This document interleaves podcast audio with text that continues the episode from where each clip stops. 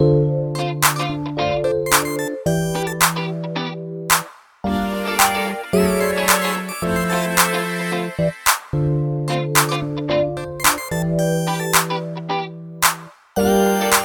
buenos días y bienvenidos a Inteligencia Artificial, el podcast donde hablamos del presente y el futuro de la inteligencia artificial, analizamos casos donde ya se están usando estas tecnologías y vemos cómo podemos aplicarlo en el día a día de nuestros trabajos, proyectos y empresas. Yo soy Pocho Costa, ingeniero en sistemas, programador y amante de la tecnología, y me puedes encontrar en pochocosta.com donde ahí también vas a encontrar las notas del programa y otros medios para ponerte en contacto conmigo. Empezamos. Buenas, buenas, ¿cómo andan? Bueno, espero que todo muy bien. Acá estamos de nuevo con otro episodio de Inteligencia Artificial y hoy de nuevo un episodio súper especial porque estamos con una invitada que ya le voy a dar paso, no la vamos a hacer esperar más. Bienvenida Sara, muchas gracias por sumarte al podcast. Muchas gracias, Pocho, por, por invitarme. Eh, para mí es un honor estar en el primer podcast de habla hispana de inteligencia artificial. Fuiste un visionario, así que algo he hecho bien para estar aquí hoy, la verdad.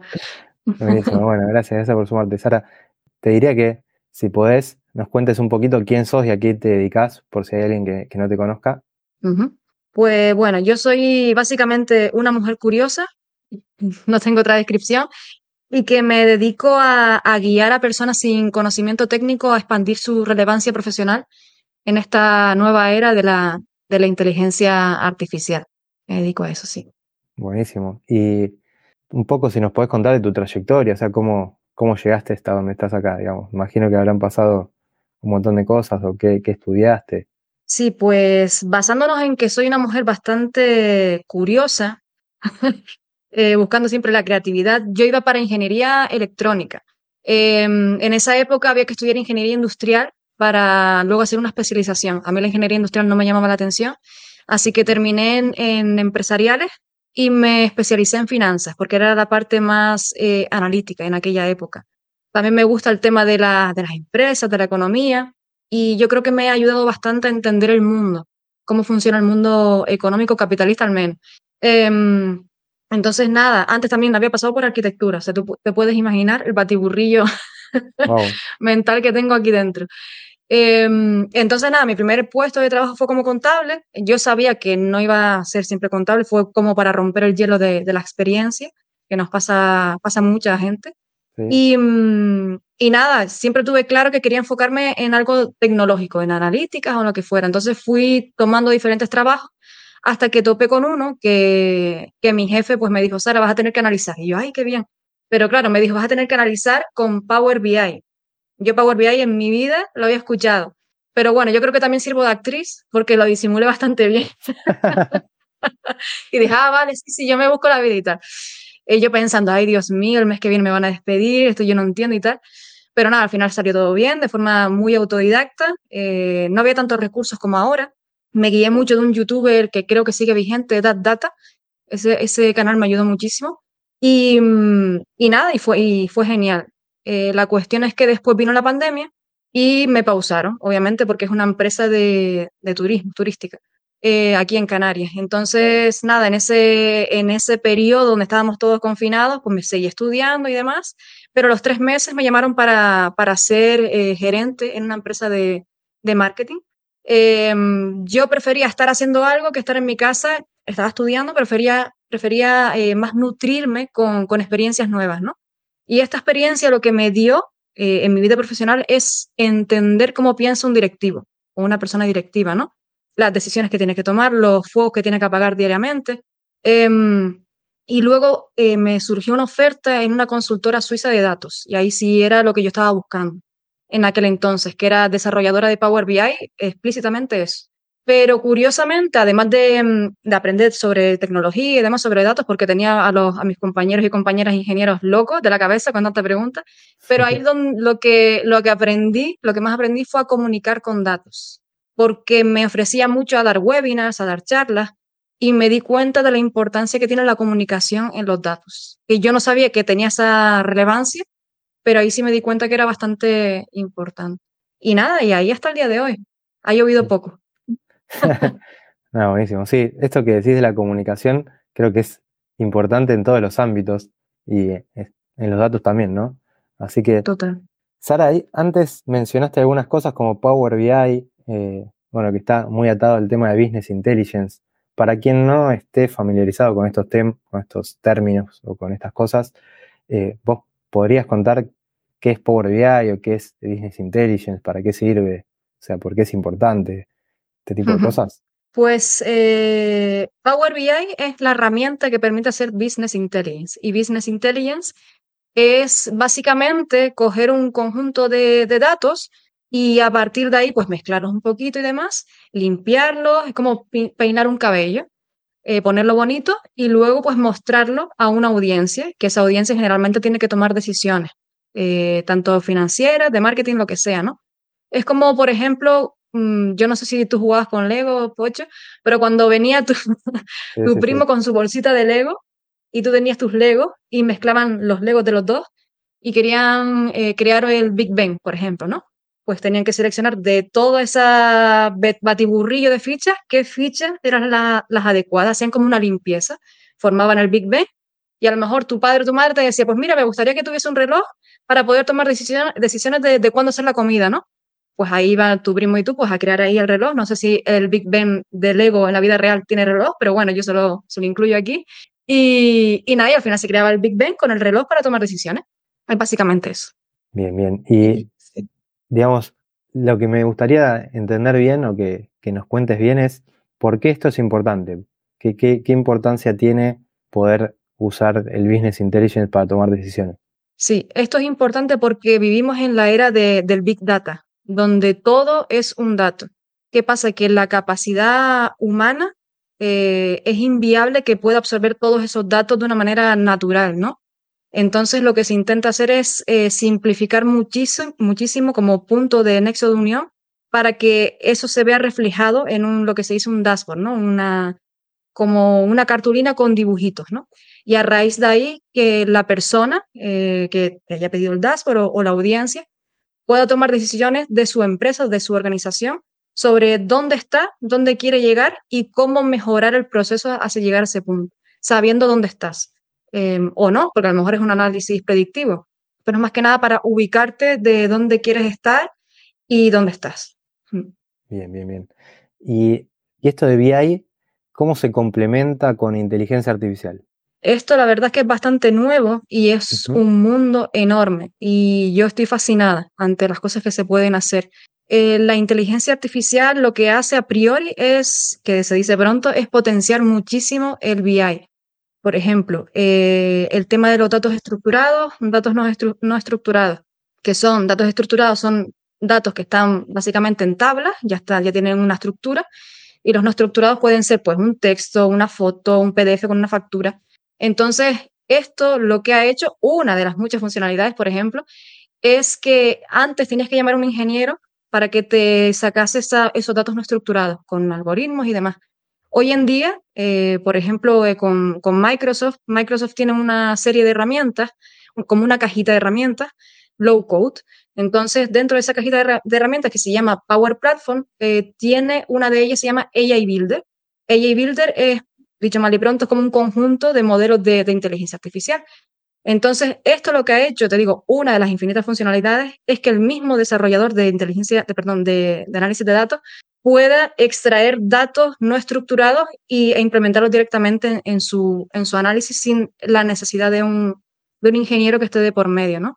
Esa es una de, ellas. Después, el tema de las eh, automatizaciones. Por ejemplo, yo no sé otros compañeros o compañeras analistas, pero a mí el tema de limpiar datos, a mí personalmente no me gusta. Hay que hacerlo porque es absolutamente necesario, si no se puede desvirtuar muchísimo la información, pero a mí no me gusta. Entonces, em, esta inteligencia artificial lo que permite es eh, derivárselo y que él o ella, porque tiene género neutro, no sé qué, género tiene la inteligencia, em, lo haga por ti. Y más con el tema de Copilot, que es el asistente de inteligencia artificial de Microsoft. Y también el tema de, por ejemplo, pues automatizar los insights. Eh, puedes decirle a Copilot, por ejemplo, sácame los principales insights de este, de este reporte. Esto ya lo hace, por ejemplo, eh, Data Analyst de, en ChatGPT, pero sí es verdad que no puede subir grandes volúmenes de datos porque se rompe el sistema. Pero sí es verdad que me fascinó cuando vi lo que se podía hacer en, en esa funcionalidad de ChatGPT, de hablar directamente con los datos crudos, sin necesidad de un trabajo de por medio. Entonces, sí, en resumidas cuentas, yo diría que potencia muchísimo la, la funcionalidad y además deriva al analista a ser como un orquestador, em, dirigir sobre cómo se hacen las cosas y supervisar. Para mí sigue siendo, yo no sé el día de mañana, porque esto cambia tan rápido, pero a día de hoy sigue siendo muy importante supervisar, porque hay muchos sesgos, eh, bueno, infinitas cosas, ¿no? Pero sí, supervisar y, dirigir. Bien, buenísimo. Sí, es clave eso, ¿no? Eh, imagino que mencionaste acá un montón de conceptos, tal vez una persona que, que no sea un data analyst ni siquiera sepa qué, cómo usar estas herramientas o qué preguntas hacerles o cómo dirigirlas. Entonces, eh, el rol del analista de datos creo que está muy, muy vigente, nada más que potenciado por, por estas herramientas, tal vez le dé la capacidad de eh, obtener resultados más rápido, más fácil, eh, pero sí, sí, veo todavía muy importante la necesidad de, de tener ese conocimiento para poder supervisar lo que, lo que está haciendo la inteligencia artificial. Ah, muy, muy interesante. ¿Y qué, qué otras herramientas de, de estas que, comentabas, como por ejemplo las de Microsoft, qué otras solés usar o qué, eh, cómo, cómo armás toda una historia? Sé que vos te gusta mucho todo el tema de eh, contar historias con los datos, el storytelling, que es súper importante. Eh, ¿Qué otra cosa nos puedes comentar con respecto a esto? Ahora con el tema de, bueno, con la inteligencia artificial generativa más low code se pueden hacer muchísimas cosas. Como bien comentas, eh, a mí me gusta muchísimo el data storytelling. Me parece un mundo súper fascinante porque incluye la parte también psicológica y la parte humana de, del ser humano en, en, este mundo que yo lo veo primordial. Entonces, una de las funcionalidades que le, le he sacado es, eh, por ejemplo, un caso práctico, ¿no? De crear eh, un dashboard eh, en Power BI con visuales y demás. Eh, luego de ese dashboard extraer de forma automática, hay un elemento en Power BI que se llama Smart Narratives, que ahora con el Copilot va, va a dejar de funcionar porque va a ser mucho más fácil. Pero básicamente lo que hace es crear un texto a raíz de, de, eso, de sus visuales. Entonces, ¿qué pasa? Que ya tienes el, el feedback del dashboard. Entonces, si quieres hacer una presentación, simplemente copiando y pegando eso en un, en un modelo de inteligencia artificial que te genera automáticamente las presentaciones, ya tienes el 90% de la, de la presentación hecha. Pero si además quieres eh, aplicarle data storytelling y quieres también ser un poquito más innovadora y eh, ocasionar el efecto wow, pues también puedes eh, complementarlo con animaciones en inteligencia artificial. Es decir, coges el mismo, el mismo textito lo trabajas un poquito en ChatGPT. Yo lo que hago usualmente es generar un storyboard. Un storyboard es básicamente un guion, pero visual. Te va generando las imágenes. En este caso, ChatGPT lo que hace es generarme los prompts. Me genera esos prompts y lo derivo a, otra, a otro modelo de inteligencia artificial que te genera vídeo. En este caso, yo uso Runway y Picalabs. Son para mí los dos más importantes ahora mismo. Y te genera esas escenas en base a, a ese textito, a esos resultados que te ha generado Power BI y así puedes explicar, eh, la, por ejemplo, al consejo de, de, tu empresa los datos de una manera más convencional para tampoco ir de revolucionaria, pero también complementarlo con estas animaciones y que quede más ameno la, la cosa, más sencillita, sí. Y esto, me, me, interesa esto del storytelling, ¿no?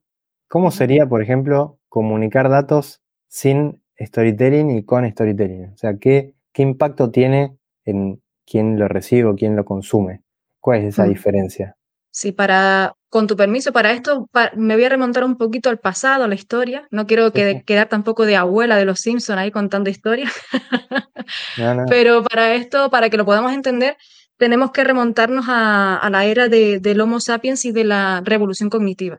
Vale, esto se derivó a, cuando se empezó a, a usar el lenguaje el lenguaje humano es, eh, es muy flexible. O sea, tú puedes crear múltiples frases y con múltiples significados, ya solo, eh, por lo menos en español, cambiando el tono ya te cambia una frase según cómo la digas, ¿no?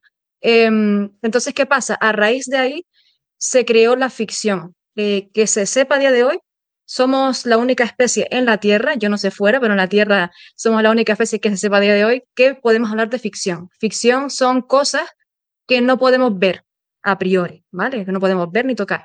Dígase, pues, los mitos, eh, los países, tú no puedes ver un país, sabes que has traspasado un límite, pero no lo ves como tal, ¿no? Eh, las empresas, de hecho, en derecho, de, hecho, en derecho a las empresas se le dice persona jurídica. Es una persona, pero que tú no ves. Tú ves a lo mejor la infraestructura de la empresa, pero no ves a la persona jurídica. Etc, etc, etc. Entonces, a raíz de esta flexibilidad y a raíz de poder hablar, hablar de ficción eh, y de mitos, que fue lo que nos unió en el pasado, esto se propagó gracias a las historias. O sea, es algo muy inconsciente del ser humano.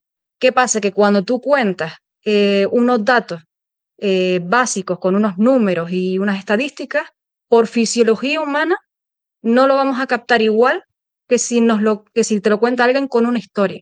De hecho, seguramente ustedes, o tú, Pocho, te, acordarás de, historias que te contaban tus padres de pequeño.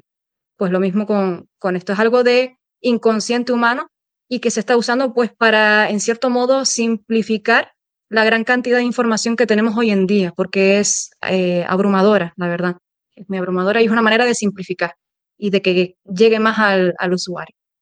Bien, buenísimo. Bueno, genial. Muchas gracias por, esa explicación. Y hoy, digamos, esto llevado al mundo empresarial, ¿no? ¿Qué tipos de problemas se están resolviendo actualmente con, esto, digamos? ¿O por qué una empresa debería empezar a tomar sus decisiones basadas en datos o usar business intelligence? de qué le sirve eh, hacerlo de esa manera que sin eh, datos. Es como cuando te hacen una analítica, tú puedes seguir, eh, tú te sientes que algo te duele y puedes seguir caminando la vida hasta que te llevas un susto, ¿no? Sin embargo, esperemos que no, esperemos que no, que yo soy un poco hipocondriaca. Pero puedes vivir así y a lo mejor te va bien, a lo mejor no. Yo tampoco estoy siendo tajante, porque a lo mejor, pues mira, por intuición te va bien. Pero lo que hace el BI es sacarte esa analítica para saber dónde estás y lo que tienes que mejorar, lo que no, y dónde puedes llegar. Y encima compartir esa información con todos los componentes de la empresa para que, para que se, genere una sinergia, ¿no? Y, y, decidir hacia dónde va o hacia dónde no. Y también ubicarte en el mercado. Sabes que el mercado cambia muy rápido y más ahora con el tema de la inteligencia artificial, y si no te subes al carro, pues te quedas atrás. Y después vas a estar preguntando que por qué tú o en modo víctima, ¿no? Entonces, básicamente, y dicho de una forma muy sencilla, eh, ¿por qué? Porque te tienes que hacer una analítica para saber cómo estás. Si no, pues puedes dar dando golpetazos por ahí y quejándote de qué mal te va todo, ¿no? Es básicamente eso. Bien. Sería como una herramienta de diagnóstico, por así decirlo. Exacto. Y de previsión también, si, si, si quieres prever, prever, cosas a futuro con modelos de, de previsión, también se puede. Mm. Bien, ¿Y, y esto en qué áreas de, de, las empresas crees que es lo más común que se aplique, por ejemplo? Yo lo he visto mucho en marketing. Antes eh, el departamento financiero era lo que, el que más analizaba. De hecho, lo que comenté, ¿no? Yo me especialicé en finanzas porque era donde más aplicaba análisis, análisis de mercado, análisis técnicos y demás. Pero sí es verdad que en proyectos donde yo he estado, eh, ha, sido con mayoría además un, alto porcentaje de, marketing, de marketing digital y sobre todo de marketing en redes sociales, porque con análisis de sentimiento también hay mucho análisis de sentimiento, que es básicamente pues analizar un texto, un comentario y en este caso que la inteligencia artificial te diga es bueno, malo o neutro y que te señale hacia dónde está dirigiendo esa crítica o ese halago esa persona para pues corregirlo lo más, lo más rápido posible y demás. Y después también el tema de, eso de los likes, del alcance, del engagement. Y en análisis financiero lo he visto, pero te digo, en mi experiencia, no tanto como en marketing. También sé, sé que se usa mucho en, en recursos humanos. Cuando, por ejemplo, le, lanzan encuestas a los, a los trabajadores, se analiza también ese sentimiento de cómo están los trabajadores, eh, qué se puede mejorar, qué no. Em, y por ahora, en base a mi experiencia, son los tres departamentos que yo he visto, eh, marketing, finanzas y recursos humanos. Bien, buenísimo. Y cuando alguien se quiere meter en esto, en estos temas eh, o en estos proyectos, ¿cuáles son esos desafíos comunes que vos viste que eh, hay que solventar y, cómo se pueden superar estos obstáculos? Para mí, eh, lo primero es, la cantidad de información que hay. Hay tanta información, tanta gente que, es buena, ¿eh? no estoy en contra de ellos ni de ellas, em, pero no sabes por dónde empezar. No, no tienes una guía de, vale, primero esto, después esto, después lo otro. Entonces, a mí lo que me pasó personalmente es que me abrumé, porque yo pensé, lo haré así, pero a lo mejor se me está escapando algo. Entonces, yo lo que recomendaría es que se, se acogieran algún plan, algún plan mm, por orden, em, y luego que jugasen con la herramienta. Porque para mí, o por lo menos mi modo de, de, aprender, si no juegas con la herramienta, no te familiarizas con ella. Es como un niño que le das un videojuego y a los tres días ya maneja el videojuego mejor que tú. Y a lo mejor yo que soy gamer eh, mm, y me encanta el Need for Speed, como darle a mi sobrino el Need for Speed y, te lo, y puede pasar, ¿eh? No se lo he dado porque, porque no, pues si no me pica, pero, pero puede pasar que en tres días me gane. Entonces, porque juega mucho con, con la herramienta. Entonces, además que es una, una filosofía que me gusta aplicar a mi vida en general. Tienes que jugar y quitarle esa importancia de que es algo serio, de que es algo frío. No, juega con ella y, si tienes alguna duda, hay una comunidad enorme de personas que nos ayudamos en, bueno, en, este caso en Power BI hay, una comunidad oficial de Power BI y cualquier duda pues nos la, nos las contestamos y, bien. O sea, ligereza, movimiento y juego es lo que yo aconsejo. Bien, buenísimo. Bueno, genial. ¿Y o sea, algún consejo que, que podrías dar más allá de esto? ¿Algo más eh, para alguien que quiera empezar a aplicar una solución de, de BI en una empresa, por ejemplo? Eh, sobre todo, yo aparte de, del BI también, pero eh, sobre todo el, el conectar con, con, tu humanidad. Y esto a veces suena un poco así, ¿no? Pero em, porque en esta era yo creo que, que lo que más va a, a destacar es la autenticidad. Y la autenticidad no se logra si no conectas con tu, con tu creatividad y la creatividad no se logra si no conectas contigo. Eh, entonces, yo lo que le diría es que fuera auténtico en la resolución de problemas, em, porque les digo, esto, esto va a ser lo que va a primar. Y luego, en base a esa creatividad, que se ofreciese a, experimentar con, con, todo lo que hay, eh, pero primando primero eh, la persona, o sea, meditar, salir a, la naturaleza, a conectar contigo para que te venga esa, esa autenticidad y puedas destacar en el mercado, porque yo he visto muchos programas, muchas formaciones, que en base a lo que leo digo, no, se está comparando con la tecnología. Hay mucha gente que se compara con la tecnología em, y no podemos competir con un algoritmo. O sea, el algoritmo va a ser mm, siempre más eficiente que nosotros. Entonces, lo que nos queda es conectar con, con quienes somos realmente, aceptar quiénes somos, somos personas humanas y, conectar con eso y en base a esa creatividad y esa, y esa forma única de ser de cada uno de nosotros, empezar a trabajar. Sé que suena un poquillo así, pero, pero para mí es, primordial. Me, me, me, da curiosidad, te voy a preguntar más porque me quedé pensando cuando decías eso de que había formaciones que se comparan con la tecnología. Eh, no, no, no llegué a, captar bien o, me genera más curiosidad de, ¿Qué es lo que viste vos en esas formaciones que, tal vez deberían modificar o no, no estén eh, tan actualizadas para, para lo que se viene? ¿Qué, ¿Qué, es lo que estás viendo vos ahí? Yo veo mucho, por ejemplo, el tema de, mm, formaciones memorísticas o formaciones de, mm, tienes que saber al 100% esta herramienta para que la inteligencia artificial no te, no te coma, ¿no? Em, y esto es una opinión muy personal. Yo creo que no se tiene que premiar tanto el saber, que también, obviamente tienes que tocar todo lo que puedas, pero sobre todo el, la habilidad blanda de no agobiarte cuando no sabes, porque salen actualizaciones todos los días. Em, de hecho, el otro día leía a John Maida, decía que estamos en el momento histórico donde menos gap de saber y no saber hay. A partir de aquí se va a incrementar muchísimo. Entonces, eh, enfocar la, la educación ah, tienes que saberte Pepito, Juanito y Paquito. Mm, no, porque cuando, Paquito y Pepito se desfasen, ¿qué vas a hacer? Más bien tienes que incitar, eh, te digo, es una opinión personal, el, la metodología de cómo aprender lo siguiente y de cómo adaptarte a ello. Em, pero te digo, es una opinión muy, muy personal en base a lo que yo he, he, vivido, porque yo también cuando Power BI empezó a, le salieron, le salieron competidores, después eh, salió dentro de la plataforma de Power Platform, Power Apps, Power Virtual Agents y demás. Yo me abrumé un poco, ¿eh? porque yo decía, es que lo mío es Power BI, y me anclaba eso y, pensé, ¿y ahora qué va a pasar? ¿Me voy a desfasar? Después no pasa nada, después pues tienes que, que echarle cara y demás. Pero hay mucha gente que se queda anclada en eso y de ahí no la muevas. Y esto está siempre evolucionando y siempre que aprender cosas y, y sin miedo, que usted digo, como, como. Un juego. Sí, no, eh, comparto totalmente porque me pasó en mi carrera, digamos, profesional en tecnología, que desde que yo empecé hasta el día de hoy, cambiaron, fueron cambiando un montón de veces eh, la, las tecnologías y constantemente tenés que ir aprendiendo y actualizándote.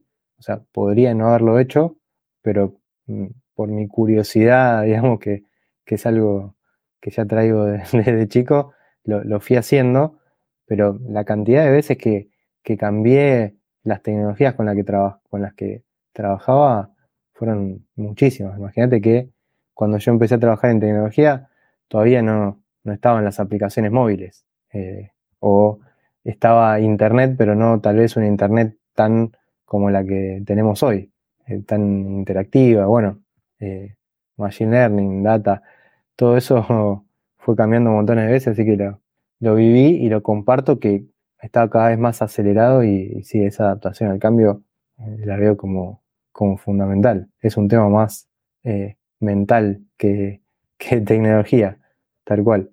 Y después... Totalmente. Nada, buenísimo. Me comparto mucho ahí. Y Sara, ya para ir terminando, te iba a preguntar, ¿qué, qué cosas te han sorprendido últimamente o que te hayan inspirado en tu trabajo relacionadas con BI y con inteligencia artificial? Últimamente, ¿qué, qué fue así algo que, que, hayas dicho, wow? A mí me han sorprendido eh, dos cosas, una buena y una no tan, no, no es mala tampoco, pero que me ha ocasionado un poquito de risa. Eh, pero porque yo soy muy irónica, ¿vale? Yo me tomo las cosas así. La, la buena que me sorprendió, se me explotó la cabeza, fue cuando ChatGPT lanzó la funcionalidad de Data Analysis, que, que te podía subir datos y preguntarle. O sea, para mí era como hablar con, con Sordon, no sé si veían los Power Rangers, pero, pero era como hablar con un ente, ¿sabes? Era como, wow, me fascinó, fue como el futuro llegó. O sea, e, era algo como que datos que no están eh, ni trabajados ni nada, ya les puedes preguntar a una inteligencia artificial y te lo dice. Mm. Eso a mí me, me, explotó la cabeza y ya luego, pues, el decirle, pues, créame estos visuales, de qué trata, eh, qué tendencias tiene. Eso me pareció súper, súper sorprendente y ya la gente empezó a decir, no van a quitar el trabajo. Bueno, lo típico, ¿no? Pero no, lo vi, lo veo algo muy potenciador de, del puesto. Y después, otra cosa que me ha sorprendido, eh, para mal o, irónicamente, el otro día escuchaba, y que hay que tener cuidado también, eh, escuchaba a un neurocientífico argentino también, Mariano Sigma, mm. y decía que hay que tener eh, cuidado con las expectativas que se le dan a la inteligencia artificial. Y él ponía un ejemplo súper cercano y súper claro y súper sencillo.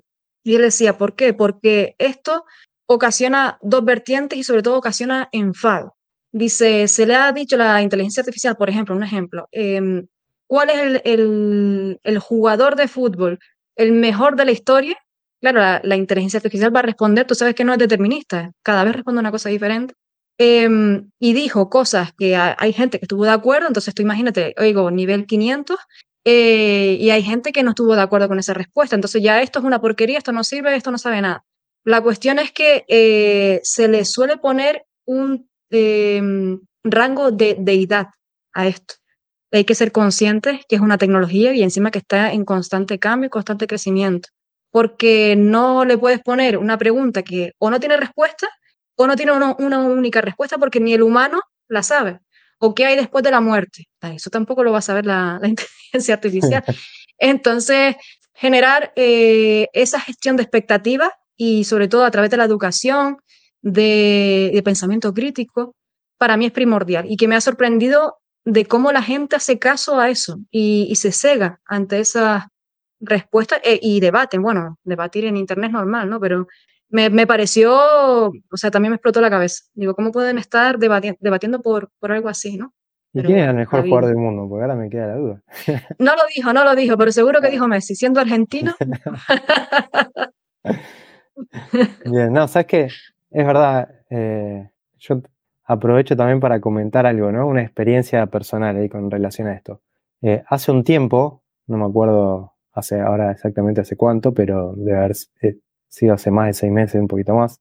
ChatGPT está hace un poco más de un año, ¿sí? Ponele que hace siete, ocho meses yo me acuerdo haber estado queriendo programar, o sea, estaba, programando algo y dije, bueno, lo voy a, hacer todo con, con ChatGPT, eh, a ver qué tal, qué tal vamos, ¿no?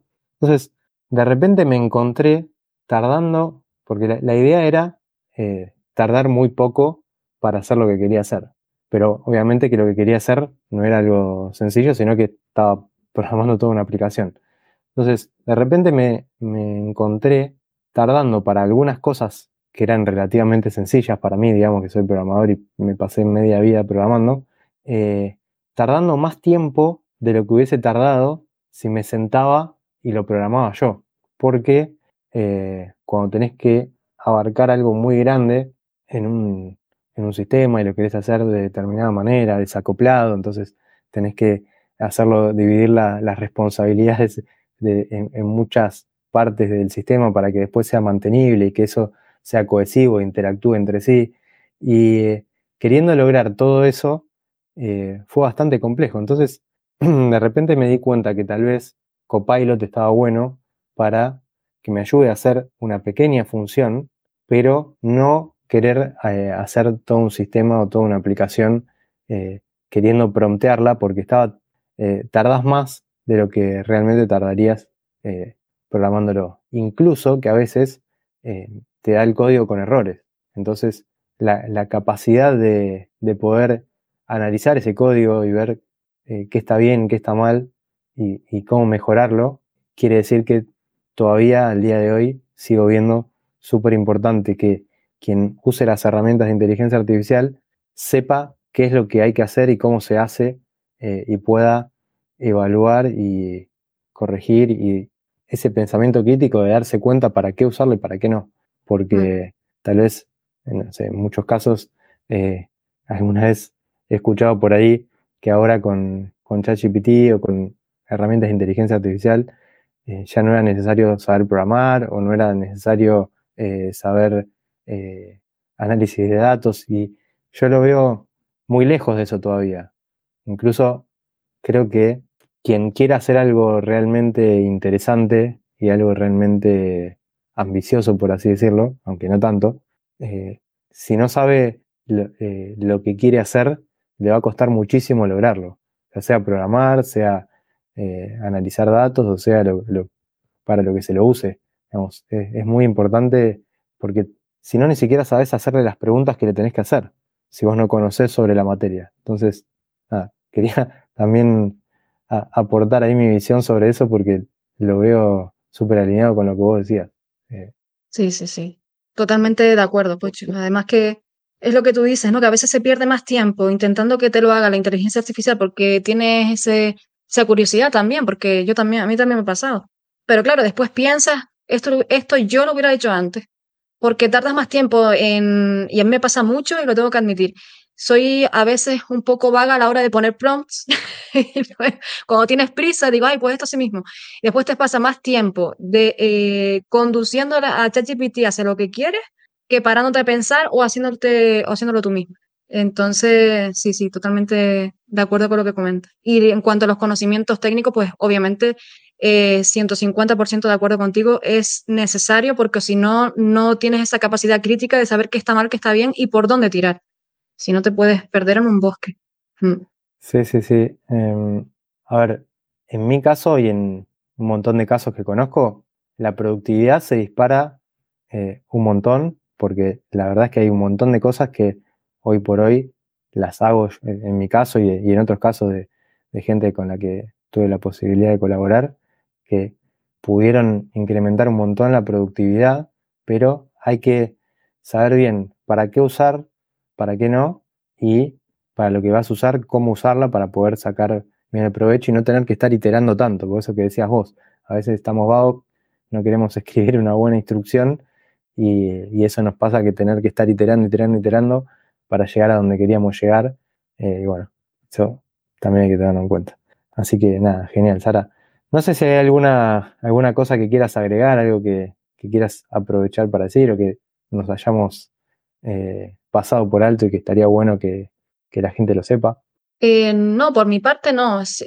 básicamente, básicamente eso, la premisa de que, mm, de que te digo, opinión súper personal, de que en esta era em, yo creo que, que, nunca ha estado tan cerca el tema de la humanidad con, con la tecnología. Eh, y es algo que a mí por lo menos me fascina, porque por ejemplo, en la revolución industrial, em, la tecnología va por un lado, la humanidad por el otro. En la revolución eléctrica lo mismo. Y yo creo que estamos en un momento donde em, la conciencia personal tiene que ir de la mano de la tecnología, tanto para limpiar las intenciones porque la tecnología y la inteligencia artificial tiene efectos exponencial. Eh, entonces hay que limpiar mucho qué intención le quieres aplicar, porque no, no es que esté mal la tecnología, está mal la aplicación que se le da. Eh, que muchas veces se le suele señalar, por ejemplo, algoritmos que no sé qué, que, que son malos. No, está mal la intención de quien lo creó y quien lo puso en marcha. Em, entonces yo creo que es eh, básico posicionarnos en ese mismo nivel para darle un foco positivo a la, a la tecnología. Si no, mal vamos. Si no, me veo viviendo en Marte dentro de 10 años. No, pero yo tengo mucha fe, yo tengo mucha fe. Hay mucha también conciencia, cada vez hay más conciencia, más, más aplicaciones éticas y, y, tengo mucha fe y mucha fascinación por esta era, la verdad. Sí, la verdad es que esta tecnología bien aplicada puede ser, puede ser muy beneficiosa para la humanidad. Ya hay cosas, digamos, que, se ven y todas las que estamos por ver. Pensamos que yo creo que estamos recién empezando. O sea, si bien esto viene hace muchos años, creo que todavía lo que queda por delante es muchísimo mayor. Así que nada, genial. Sara, ¿dónde la gente que quiera saber más de vos o que quiera encontrarte para aprender más sobre los temas que vos hablás, dónde te puede encontrar?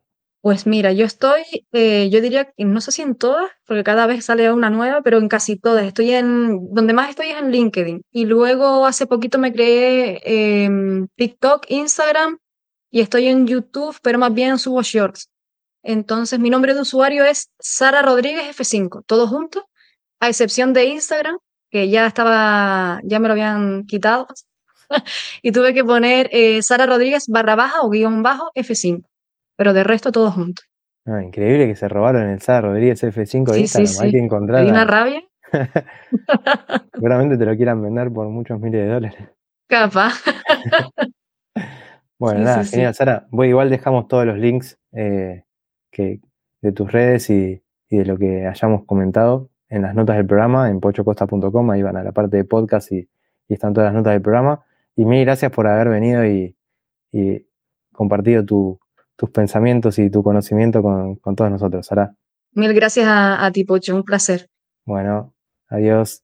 Y bueno, hasta acá llegamos con el episodio de hoy. Espero que les haya gustado. Recuerden que en pochocosta.com barra proponer pueden proponer algún curso o algún caso de negocio que ustedes quieran resolver, que yo pueda grabar un tutorial sobre cómo hacerlo Ahí también en pochocosta.com se pueden suscribir a la newsletter donde todas las semanas envío un email corto con las noticias más importantes de inteligencia artificial. Y si no lo hicieron todavía, suscríbanse en Spotify o dejen una reseña de 5 estrellas para ayudar a que este podcast sea descubierto por más personas. Y ahora sí, nos seguimos escuchando en el próximo episodio donde seguiremos hablando de este hermoso mundo de la inteligencia artificial.